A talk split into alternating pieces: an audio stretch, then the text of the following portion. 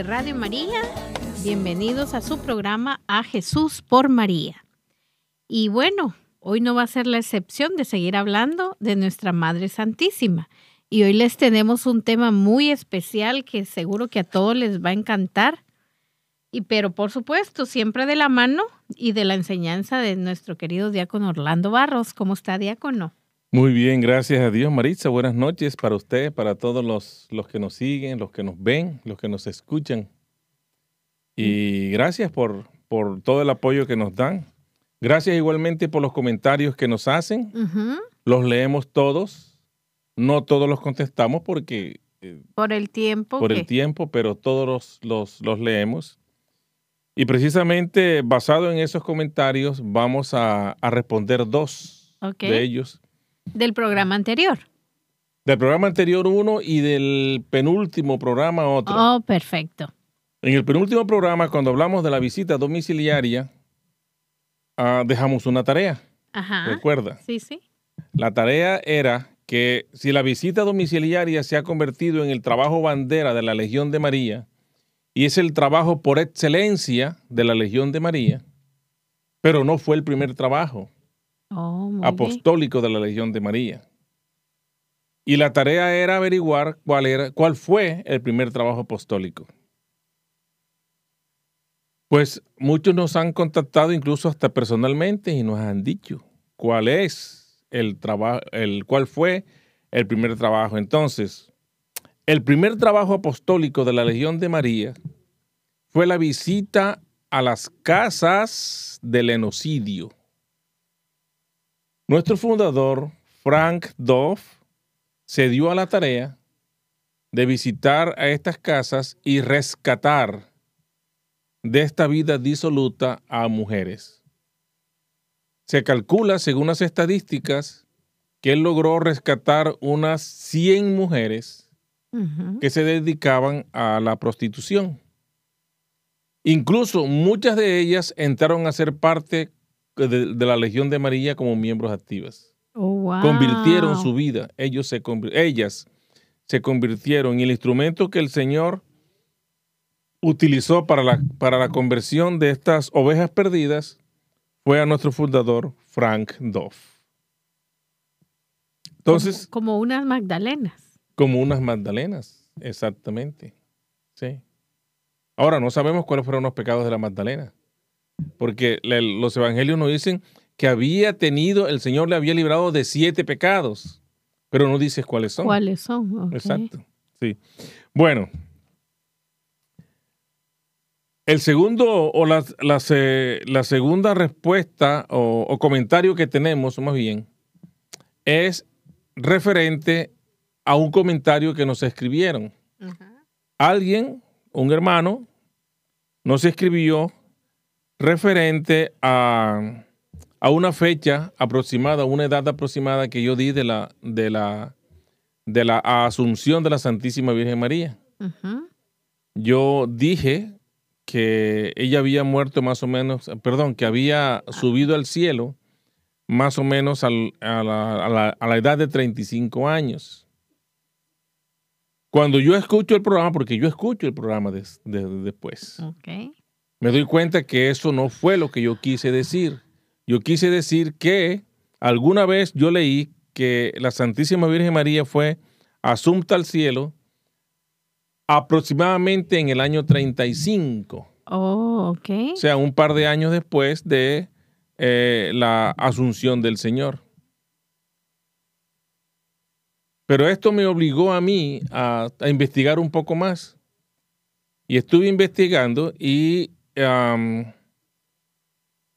el, ¿cómo le digo? La opinión más aceptada por la tradición de la iglesia es que María fue absunta al cielo aproximadamente 15 años después de, las, de, la, de, la, de la muerte, resurrección y asunción de nuestro Señor Jesucristo. Es más, algunos dicen que ella regresó a Nazaret, otros dicen que no, que se fue a otra ciudad con Juan, o que estuvo en un lugar o en el otro, eso, eso es irrelevante. ¿Verdad? No se sabe exactamente la fecha, pero eh, lo, la más aceptada por la tradición es que fueron 15 años después de la ascensión del Señor. Del Señor, ok. Exacto. Yo estaba equivocado cuando, bueno, no es que estaba equivocado, yo lo leí alguna vez. Dice que más o menos en el año 35. Oh, muy bien. Sí, pero eh, parece que lo más aceptado Como no es que son fue 15. datos exactos, ¿verdad? No son datos exactos, Todo pero es sí. eh, aproximado. Muchas gracias a todos los que, los que nos Oh, por escuchen y nos comentan, porque eso nos sirve a nosotros, primero, para retroalimentarnos, y segundo, porque entendemos que como no nos lo sabemos todas, nos equivocamos. Y cuando nos equivocamos, por favor, déjennoslo saber, sus opiniones. No importa que ustedes crean que sus, sus opiniones son valiosas siempre. Claro que sí. Siempre son valiosas. Claro que sí, ¿no? Y nos gusta. O sea, Claro de todo sí. aprendemos. ¿verdad? Aprendemos de todo, exactamente. De todo. Así que muchas gracias. Bueno, y como les decía al inicio, el tema que vamos a tener ahora es muy especial de nuestra Madre Santísima, porque vamos a hablar de la imitación de la humildad de María. Exactamente. Y Este seguramente tema- que es imitación porque jamás, de los jamases, podríamos llegar a ser como ella, exactamente. pero en el intento. en el intento. Ok. Estos temas que estamos desarrollando eh, son los temas que eh, los mismos legionarios han recomendado. Oh. De hecho, ya en esta semana me llegaron otros que los vamos, estamos tratando de, de agruparlos, ¿verdad? Para hacer un programa de pronto con varios temas diferentes, tomados del de, el manual y, y ahí los vamos a ir desarrollando poco a poco. Claro. Vamos a hablar de qué hoy? Vamos a hablar capítulo 37. Deberes de los legionarios para con María. El punto número 2. La imitación de la humildad de María es la raíz y el instrumento de toda acción legionaria. Ese es el punto número 2 del capítulo 37, deberes de los legionarios para con María. Entonces, la Legión de María se dirige a sus miembros hablando en términos de combate.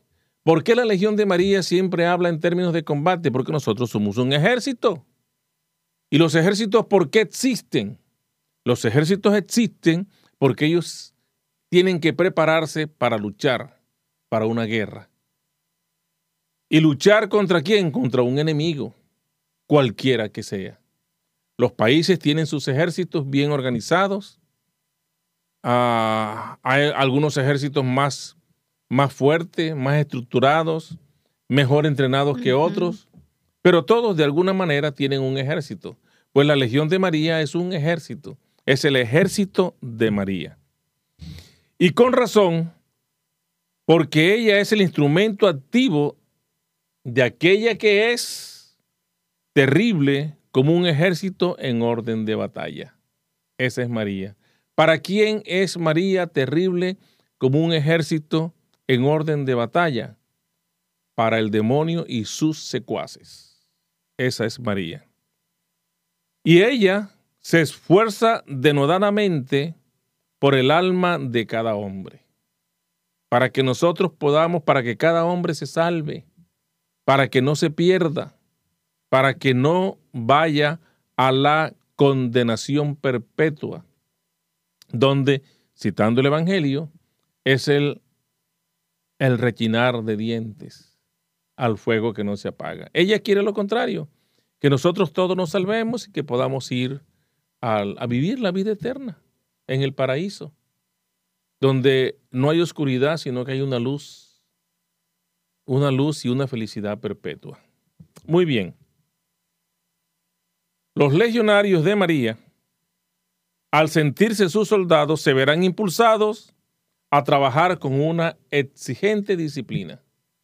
Eso sí tiene el legionario que es disciplinado y sin perder de vista que sus acciones bélicas son ajenas a este mundo.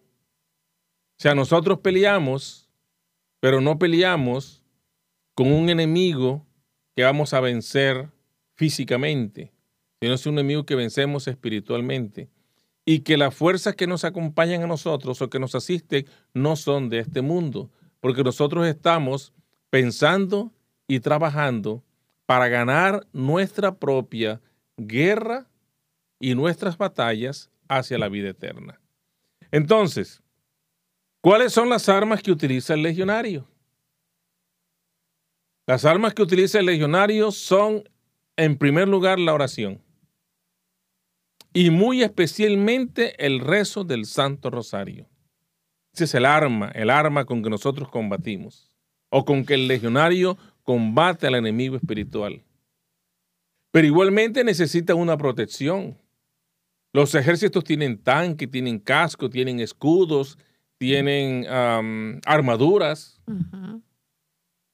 El legionario también se prepara y se protege. ¿Y dónde encuentra el legionario la armadura para protegerse del enemigo? En el sagrario y en la Sagrada Eucaristía. Allí está la fortaleza del legionario. Los ejércitos se entrenan, el legionario también se entrena. ¿Dónde se entrena? En su presidio y se entrena en una con disciplina, con lealtad y con mucho respeto a la jerarquía. Y lógicamente siguiendo un orden, un organigrama que está escrito en el manual de la Legión de María. Oh, muy bien. Muy bien. El fuego que llamea en el corazón del verdadero legionario prende solo cuando se encuentran unas cualidades que el mundo desconoce y tiene como vil escoria, en particular la humildad. Esta virtud tampoco comprendida y tan menospreciada, la humildad, que es la misma humildad de María. Entonces, un corazón que no sea humilde, muy difícilmente va a encontrar allí la llama encendida para él poder ir, encontrar el valor e ir a combatir al enemigo espiritual. Esa es la base de todo. Entonces, la humildad desempeña un papel único en la vida de la legión. Primero, dice el manual, como un instrumento esencial del apostolado legionario. El principal medio el principal medio de que se vale la legión para su obra es el contacto personal. No hay evangelización, no hay trabajo apostólico si no se tiene un contacto personal. Yo no puedo tener una relación con usted si no tengo un contacto personal. Yo no puedo tener una relación si yo, soy dueño de un negocio, no puedo tener una relación con mis clientes si no tengo una relación personal. Yo no puedo tener, ser un buen gobernante, por ejemplo, ser, eh, eh, salir electo como alcalde, gobernador o presidente o lo que sea. Senador. O senador, si yo no tengo un contacto personal con los electores. Lo mismo sucede con la Legión de María. El legionario para poder evangelizar necesita tener un contacto personal con las personas a quien va a evangelizar. Pero además de eso, el legionario tiene que estar dotado de modo de modales henchidos de dulzura y sencillez que solo pueden brotar de un corazón sinceramente humilde. Si no tenemos un corazón humilde, podemos de pronto hacer todo el esfuerzo que querramos, pero siempre lo opuesto a la humildad, que es el orgullo, la prepotencia, o como querramos llamarlo, va a salir a flote. Va a salir a flote. Y en segundo lugar, la humildad es para la Legión de María más que mero instrumento de su apostolado. Y dice el manual, es la cuna misma de este apostolado.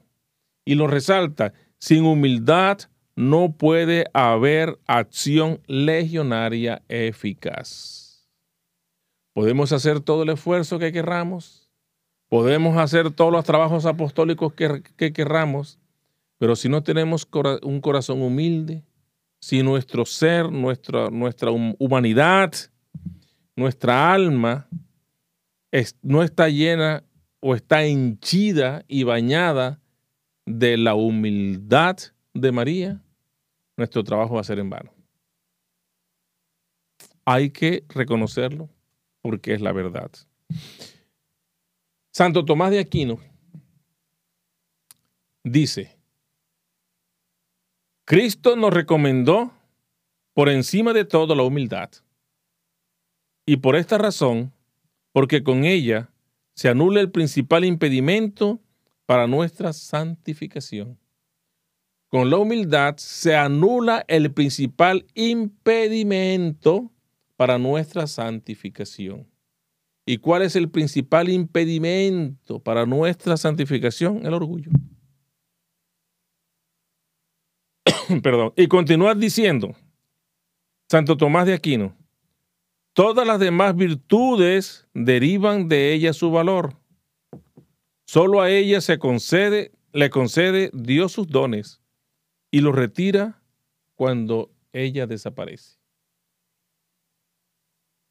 De la humildad brota la fuente de todas las gracias. Y la fuente de todas las gracias es la encarnación. Lo dijo Santo Tomás de Aquino.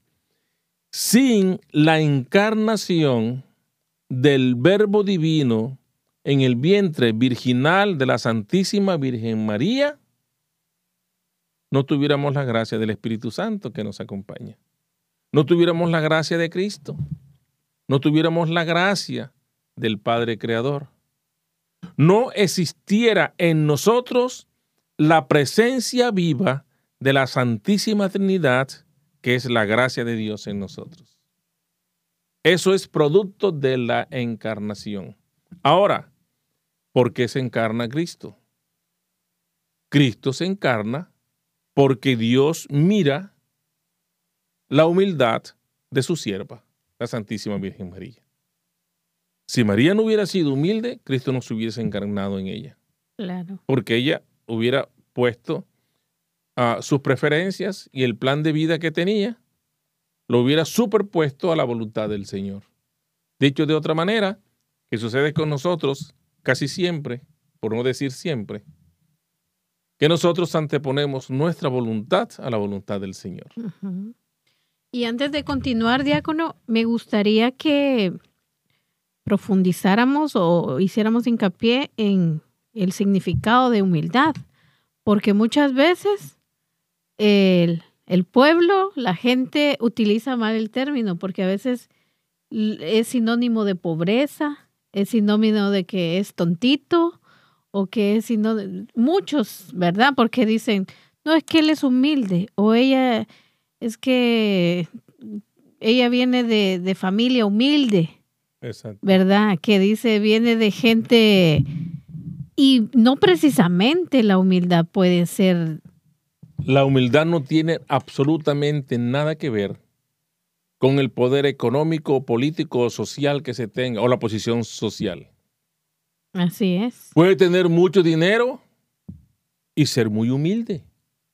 Así es. O puede ser una persona sin dinero, viviendo en la pobreza absoluta y ser un orgulloso. La humildad no tiene nada que ver con eso. Lo que pasa es que la humildad se ha desdibujado el concepto. Pero este concepto se ha desdibujado sobre todo desde el punto de vista político y social. Entonces hay clases, porque desafortunadamente nuestra sociedad está dividida, compuesta o estructurada por clases sociales. Entonces está la clase alta, la media, la media baja, la, la, clasificación que tengan, y está la clase baja. Entonces, entre la clase baja, eso es la gente que no tiene recursos o que tienen menos oportunidades. Entonces eso es lo que la misma sociedad le ha, ah, los ha catalogado o los ha encasillado como gente muy humilde. Pero la humildad no tiene que ver nada con eso. La humildad tiene que ver con un corazón abierto al Señor. Así. Con un corazón que sea capaz de reconocer que por mí mismo yo soy incapaz de alcanzar cualquier meta que me proponga. Y que necesito la ayuda. ¿De quién? De otros. Esos otros pueden ser mi hermano, mi papá, mi mamá, mi tío, mi vecino, la comadre, la esposa, el esposo, los hijos, quien sea, pero que nos ayude. Pero sobre todo, reconocer que nosotros sin Dios no somos nada. Así es. Es un corazón, ese es un corazón. ¿Cuál es un corazón humilde? El corazón de la Santísima Virgen María. He aquí la esclava del Señor, hágase en mí según tu palabra. Y fíjese usted que si nosotros comparamos, ¿cuánto nos falta, Maritza? Como 30 minutos. Ajá. Si nosotros comparamos el episodio de la visitación, o si nos, si nos centramos en el episodio de la, de, la, de la visitación, dice María que Dios hizo en ella alarde del poder de su brazo, es decir, usó con ella toda su omnipotencia y da la razón su humildad. Esta fue la que atrajo la mirada de Dios sobre María y la que hizo descender a la tierra para acabar con el mundo viejo e inaugurar el nuevo mundo. La humildad de María. En el episodio de la visitación, ¿qué sucede? Isabel, la pariente anciana de María, embarazada, cuando escucha la voz de María, se llena del Espíritu Santo y reconoce que María es la madre del Salvador. Y la saluda, ¿quién a mí? Que la madre de mi Señor venga a visitarme, a verme. Esta es una mujer muy humilde. Una mujer anciana que en su ancianidad logró quedar embarazado y está en un periodo gestante. Ella debió haberse sentido muy orgullosa, muy favorecida por el Señor y debió sentirse una mujer muy especial. Pero ante una jovencita que se presenta, que es la que viene y trae la luz del mundo, ella la reconoce y le dice, ¿quién a mí? ¿A mí? ¿Quién soy yo? ¿Qué importancia, qué persona importante soy yo para que tú, la madre de mi Señor, de Dios, venga a visitarme? Pero la humildad de María es todavía superior a la de Isabel. Porque ella no saca pecho. Y le dices. Ella no se engalana, ¿verdad? Claro. Ni se, ni se empavona como el pavo, ¿no? Que, abre sus plumas. Al contrario, ella dice, proclama mi alma la grandeza del Señor, porque ha mirado la humillación de su esclava. El Señor es tan grande, su omnipotencia es inconmensurable que ha fijado los ojos en mí, que soy una simple criatura, sin importancia a los ojos de los demás. Pero Él se ha fijado en mí y su omnipotencia ha actuado en mí. Bendito sea Él que miró a esta sierva inútil. Qué hermoso, ¿verdad? Cuánta humildad hace falta en el mundo, cuánta humildad nos hace falta a nosotros. Y ahora más que nunca, creo yo. Estamos en este país en campaña política. ¿Y cuánta humildad le hace falta a los candidatos que están aspirando al cargo más importante del mundo entero, que es la presidencia de los Estados Unidos de Norteamérica? ¿Y cuánta humildad y cuánta sencillez hace falta? Y no entremos en esos temas porque nos salimos. De María, pues, aprenderá el legionario lo siguiente. que la esencia de la verdadera humildad consiste en ver y reconocer con toda sencillez lo que realmente es uno delante de Dios, lo que estamos hablando. La esencia de la verdadera humildad consiste en reconocer que yo ante Dios no soy nadie, no soy nada. Y hago un paréntesis. Yo estaba pensando precisamente cuando estaba preparando este tema, que hay gente que ni siquiera tiene a Dios en su vida y entonces viven en un universo aparte. Y cuando tienen algún logro, entonces dicen, no, lo que pasa es que los astros se alinearon para que yo... Mire, o sea, yo no quiero utilizar palabras que puedan ser ofensivas, pero me parece una tontería. ¿Cómo puedo pensar yo que en este universo que hay millones y millones de planetas y de estrellas, se van a alinear para que yo, un ser insignificante que ante el universo no es nada, menos que un grano de arena, tenga un logro, unas cosas. Eso, ¿qué tiene que ver eso? Nada, absolutamente. Claro. Lo que nos reconoce a nosotros, los legionarios, tenemos que reconocer que ante Dios no somos nada. Y que esa es la base de la humildad. Segundo, entender que uno por sí mismo, por sí mismo, no tiene como propio suyo más que el pecado. El pecado sí es mío. ¿Y por qué el pecado es mío? Porque yo lo busco. A mí nadie me manda a pecar. Pero nosotros pecamos. Pensamiento, palabra, obra y omisión. Y ahí podemos entrar y escoger cuál es el más o el menos pecador. A veces nosotros miramos, como dice el Evangelio, la viga, perdón, la, la, la paja en el ojo del vecino, pero no vemos la viga en nuestro ojo, porque estamos ciegos, estamos ciegos por el pecado. Tercero, la convicción de nuestra absoluta dependencia de Dios se evidenciará en una predilección marcada por los oficios humildes y poco buscados. Es una disposición de ánimo pronta a sufrir el menosprecio y las contrariedades. Y le pongo un ejemplo claro, un solo ejemplo, lo que hablábamos al comienzo, cuando explicábamos la tarea que habíamos dejado dos programas atrás. Frank Doff, el fundador, él pudo haber hecho cualquier tipo de trabajo que quisiera, pero se fue a dónde? Allá donde seguramente no iba a tener éxito. Allá se fue. A los sitios donde había mujeres que se dedicaban a ganarse el dinero con, con su cuerpo.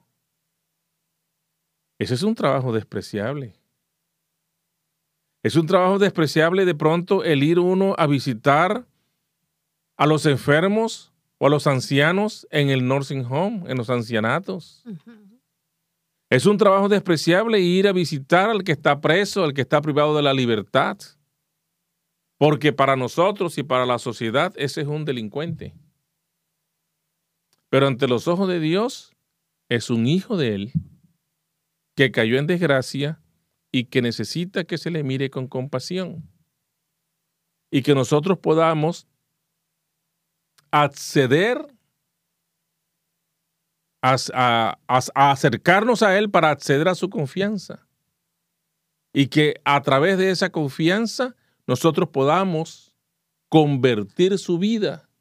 Y que no importa que esté privado de la libertad, pero que convierta su vida, porque la conversión no está sino en cambiar de vida, pero sobre todo aquí adentro, en mi corazón. Un corazón humilde es el que necesitamos todos los seres humanos para poder reconocer que nosotros dependemos en todo, absolutamente en todo, de la misericordia, la bondad, la compasión y el amor de nuestro Señor. Y por último, adoptar cualquier manifestación de la voluntad divina, una actitud que refleje la de María y que ella misma expresó en estos términos. He aquí la esclava del Señor. He aquí la esclava del Señor. Muy bien. Muy bien. La unión del legionario con su celestial reina es imprescindible. Más, para realizar esta unión no, no basta desearla, se precisa también capacitarse para ella. Para yo estar unido a la Santísima Virgen María, no basta con que yo desee estar unido a ella, yo tengo que prepararme para unirme con María. Y esa preparación es como la preparación de un soldado. Un soldado puede tener la mejor voluntad, la mejor voluntad, pero si no reúne las cualidades requeridas para ser un soldado de verdad, desafortunadamente no puede pertenecer al ejército. Para utilizar el lenguaje que se utiliza en el argot de la, de la, eh, en el argot castrense, le dan de baja. Le dan de baja porque ah, si es cierto que él, él, puede tener la mejor voluntad, pero no tiene su capacidad y la capacidad no solamente va a depender de él, sino de muchas cosas. Lo mismo sucede con el legionario. Ya puede estar encendido en deseos de escalar un puesto eminente en el ejército de su reina, ser un soldado sobresaliente, un deseo eh, bien marcado. Pero eso no basta, tiene que mostrarse capaz de recibir tan ardientemente lo que María quiera darle.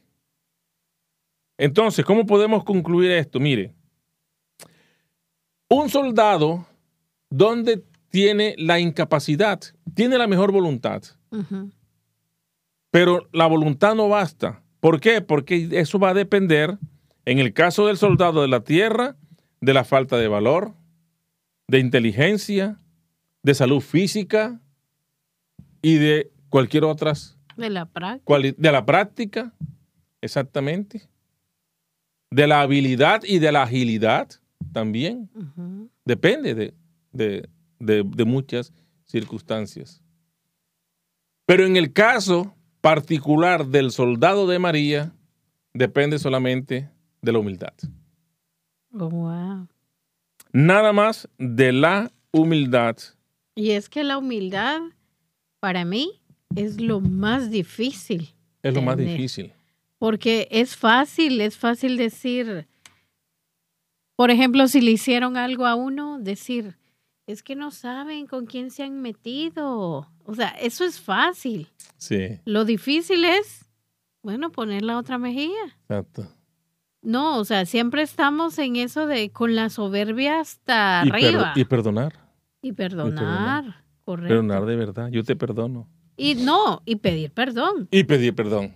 Gracias, Maritza. Claro. Y pedir perdón. Miren, sin humildad es de todo punto imposible conseguir los dos fines de la legión. ¿Y cuáles son los fines de la legión? La santificación personal de los miembros y la irradiación de la santidad en el mundo. Siempre para la gloria de Dios. Siempre para la gloria de Dios. Son los dos fines de la legión de María. La santificación personal e irradiar esa santificación a los demás para que ellos también se santifiquen. Puede suceder que yo, miembro de la Legión de María, quiera salvarme yo solo. No estoy siendo humilde, estoy siendo egocéntrico. Y egocéntrico y el, y el, egocentrismo raya con el orgullo. Entonces, mi deseo es salvarme, pero no tengo la humildad para reconocer y para, para aceptar lo que la Santísima Virgen María me dé y me quiera dar. Sino que quiero anteponer mi voluntad y mis deseos. Le pongo un ejemplo fácil y seguramente que los legionarios que nos siguen eh, serán muchos testigos de esto. Se presenta el caso de hermanos legionarios que quieren hacer solamente un solo trabajo. en el que ellos se sienten más cómodos, en el que es más fácil, por el horario, por cualquier circunstancia, pero solo quieren hacer un trabajo. Y resulta que la Legión de María tiene un campo innumerable de trabajo apostólico. Y entonces cuando el presidente del presidium le asigna un trabajo a la hermana Maritza, hermana Maritza, entonces mire, usted va a ir a hacer este trabajo y dice, no, yo quiero hacer este porque este es el que me gusta. Se está faltando a la humildad. Ah, bueno, hermanas, gracias. Señor, a mí no me gusta ese trabajo, pero si tú lo quieres, yo lo voy a hacer. Dame la fuerza, regálame tu gracia, dame el valor, protégeme y se reza 50 Padre Nuestro si, si, quiere para tener la fuerza, pero hay que hacerlo. Claro. Por obediencia y disciplina. Pero además de eso, porque ese es el trabajo que me está pidiendo a mí la Virgen María que haga, no el que yo quiero hacer. Y no precisamente por a veces estar en un grupo o por estar en cualquier ministerio, eh, pues se, tiene, como usted dice, la humildad, porque hace unos meses atrás yo me encontré a, un señor que pertenecía a algún grupo que, eh, de la iglesia y entonces él empezó a faltar y a mí me llamó la atención porque él era muy entregado a su grupo. Y le digo, ¿y usted por qué no está yendo? es que a mí ahí no me dejan predicar. Entonces eh, yo le digo, pero mire, ¿sabe que, que a veces uno predica más con sus acciones? Porque yo recuerdo, le digo, cuando yo fui la primera vez a ese grupo, o sea, yo me acuerdo tan bien, me acuerdo de usted y no me acuerdo de quién predicó, porque usted me recibió eh, con una emoción, eh, eh, a, mi niño, pero lo atendió con una sonrisa, le digo que a mí no se me olvidó. Entonces, para mí predicó mejor usted, no precisamente por pararse al frente a hablar, predicamos, sino que predicamos con nuestras acciones. Y a mí esa sencillez de él y, y esa entrega, de verdad que me marcó.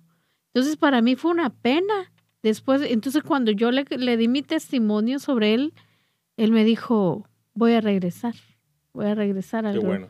Entonces, eh, eh, volvemos a lo mismo. En la humildad encontramos todas esas maravillas, pero si, si de repente yo porque estoy en un grupo y es que yo quiero predicar porque para que me vean, ya, ya ahí perdemos como esa parte de, de aceptar la voluntad de Dios porque va a ser la, voluntad, la voluntad de Dios, va a ser de aquí dos, tres años, pues. Exacto. ¿Verdad? Mira, ahora que tocamos este punto, Maritza, este, yo quiero también comentar algo al respecto. Que lo, yo lo he hablado con usted en, eh, fuera de, de, de, de cámara. De cámara, exactamente. Y es que yo reconozco que yo no soy un buen predicador. Yo reconozco que no soy un buen predicador. Entonces, cuando yo cada vez que me toca, la, tengo la oportunidad de predicar en la parroquia, en la misa, oh, o que puedo predicar, entonces yo, ah, primero yo rezo mucho, le pido mucho al Señor que me, que, que me ayude y pido la protección de la Virgen María y de mi santo de devoción, que es San Antonio de Padua. Ese sí fue un predicador excelso, ese convirtió a más de 10.000 herejes con su predicación. Pero yo sé que yo no, yo, no, yo no soy un buen predicador y como no soy un buen predicador, yo tengo que pedir la ayuda. Y hago, pongo todo el esfuerzo que está de mi parte para tratar de llevar un mensaje. Pero la mayoría de, las veces, lo confieso, la, la, que yo he preparado cuando estoy allí en el santuario predicando, se me olvida y, y digo cosas totalmente diferentes a las que preparado. y entonces yo digo después y le doy gracias al Señor, porque su Espíritu Santo me ha asistido y el Señor me escuchó. El Señor escucha. Claro, porque yo escucho todo lo contrario, que a la gente le gusta mucho su... Los, despierta y están atentos. Vamos a seguir. ¿Cuánto nos falta? bueno, tenemos a... Diez minutos. Diez minutos. Yo no creo que terminemos este tema. Podemos dejarlo para la próxima semana y seguirlo, pero queremos entonces tocar algo muy importante. Y dice, sin humildad no puede haber santidad. Sin humildad no puede haber santidad. Y si no puede haber, y no puede haber tampoco apostolado legionario. Porque al apostolado entonces le faltaría el alma, que es la humildad.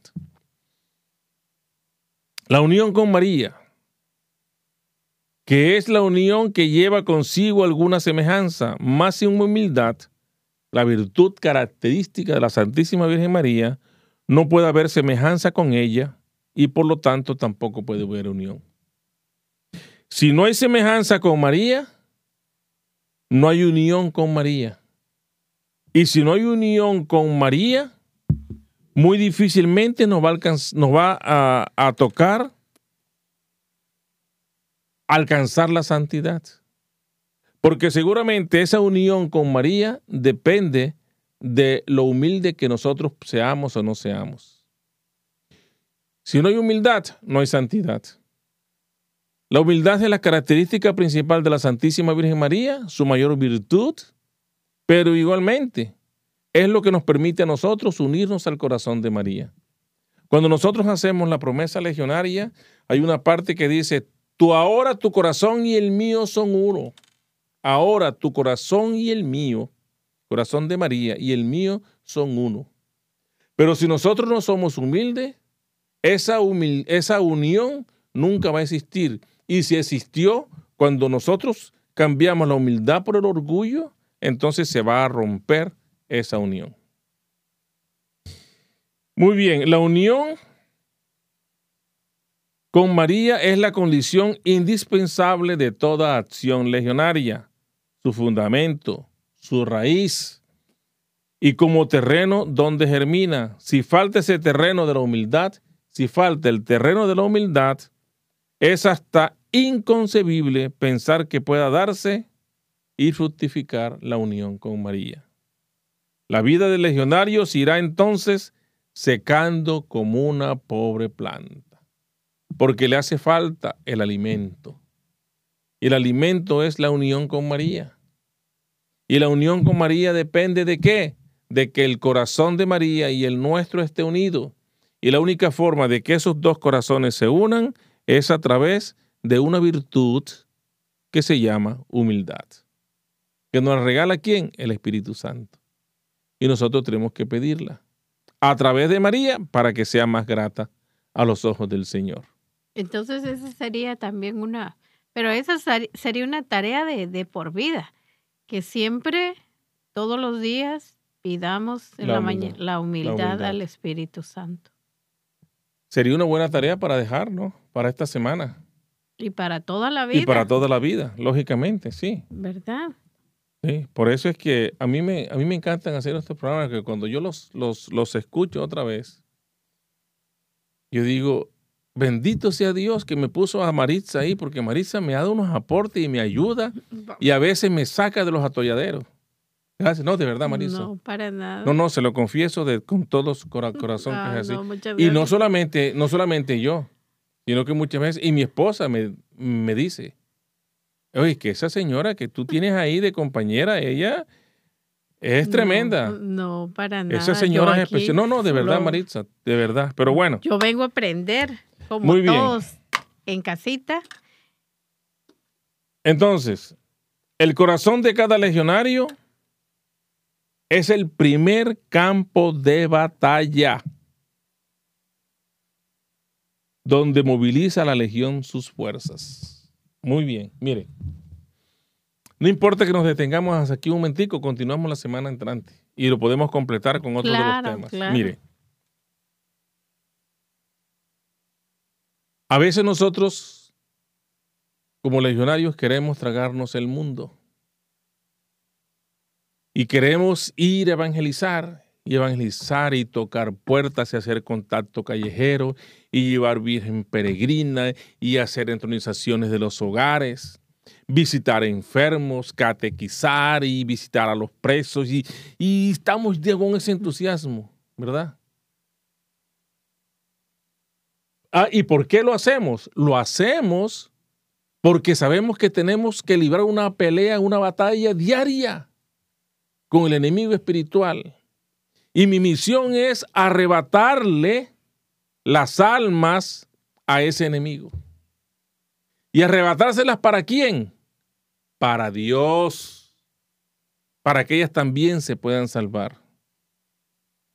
Pero se nos olvida que el principal campo de batalla está en mi corazón. Ese es el principal campo de batalla. Pelear, luchar contra mis propios quereres, mis deseos, mi voluntad.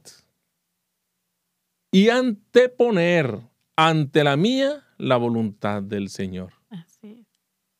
A imagen y semejanza, a imitación de la Santísima Virgen María. Tenemos, Maritza, todos los días que luchar contra nosotros mismos. Allí está la verdadera batalla del legionario, del soldado. Allí está la preparación. Porque podemos tener mucho entusiasmo, pero si no convertimos nuestro corazón muy difícilmente nos queda de para arriba, de para arriba, poder convencer a los demás. Yo creo que entonces el punto aquí de referencia sería que para esa humildad, bueno, empezó de, con el fiat de, de María y de entregar, como usted muy bien dice, la voluntad al Señor. Entonces, el punto es abandonarnos a la voluntad de, de la divina voluntad del Dios. Esa frase me gustó. Abandonarlos a la voluntad de la divina voluntad. Y abandonarnos, abandonar, abandonar.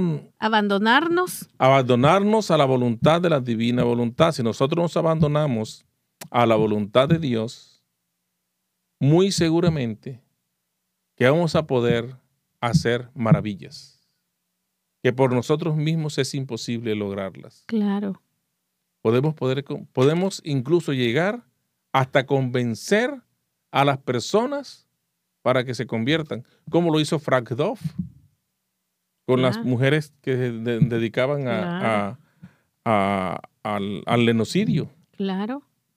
Más de 100 mujeres convirtió este hombre. Nosotros podíamos por lo menos tratar de, de convertir a una sola persona. Y convirtiendo a una sola persona ya tenemos ganado el cielo. Mejor dejemos esa tarea también. Vamos a dejar la tarea. Que tenemos que ir a rescatar almas también. bueno, empezando por nosotros mismos. Exactamente. ¿Cuánto nos queda? Bueno, tenemos exactamente un minuto. Un minuto. Muy bien. Entonces, mire, vamos a dejarlo aquí y repetimos esto y aquí vamos a comenzar nosotros la, la próxima semana. La humildad es de todo punto imposible conseguir los dos fines de la Legión de María, que es la santificación personal de sus miembros y la irradiación de la santidad en el mundo.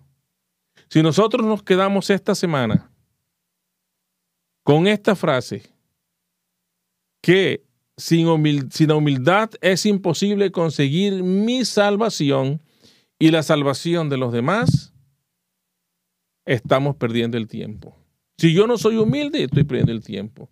Si mi corazón no es un corazón contrito y humillado, como dice la palabra del Señor, un corazón contrito y humillado, yo no quiero sacrificios ni holocaustos, Salmos 50. Yo no quiero sacrificios ni holocaustos. El Señor lo que quiere de nosotros es un corazón contrito, un corazón contrito. ¿Sabe qué es?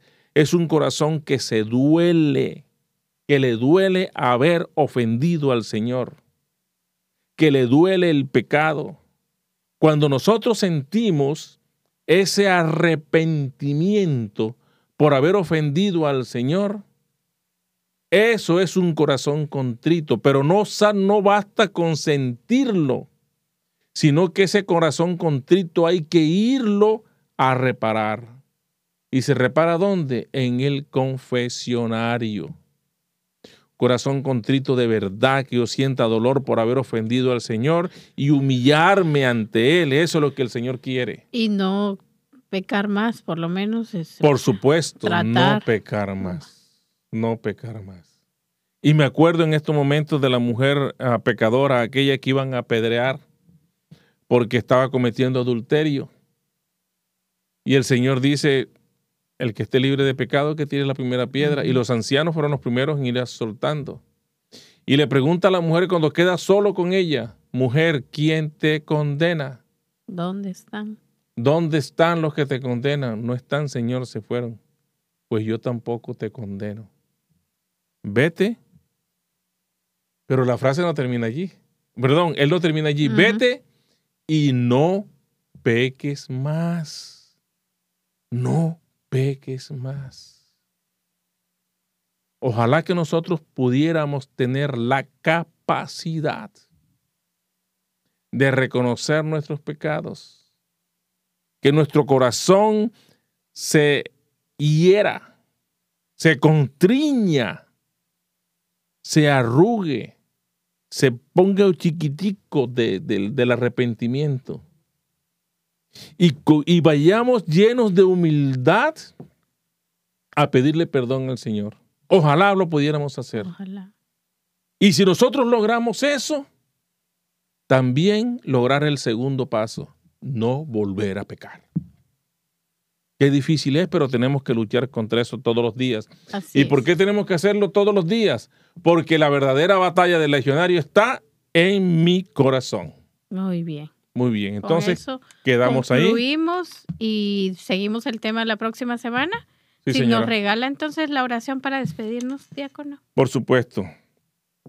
Padre bueno, Padre de amor y misericordia, te alabamos y te bendecimos, glorificamos tu santo nombre. Te damos las gracias, Señor, porque nos has permitido emitir este programa, porque nos has permitido preparar este programa, porque nos has permitido hablar de tu amor, porque nos has permitido conocer a la Santísima Virgen María en su característica, en su cualidad, en su virtud principal, que es la humildad. Te pedimos, Señor, que nos regales un corazón humilde, que sea capaz, que sea capaz de arrepentirse cuando nos hemos, cuando te hemos ofendido, pero que también sea capaz de no volver a cometer los mismos pecados. Que así sea. Amén. Nos ponemos en manos de la Santísima Virgen María y le decimos, bendita sea, tu pureza y eternamente lo sea, pues, todo un Dios se recrea en tan graciosa belleza.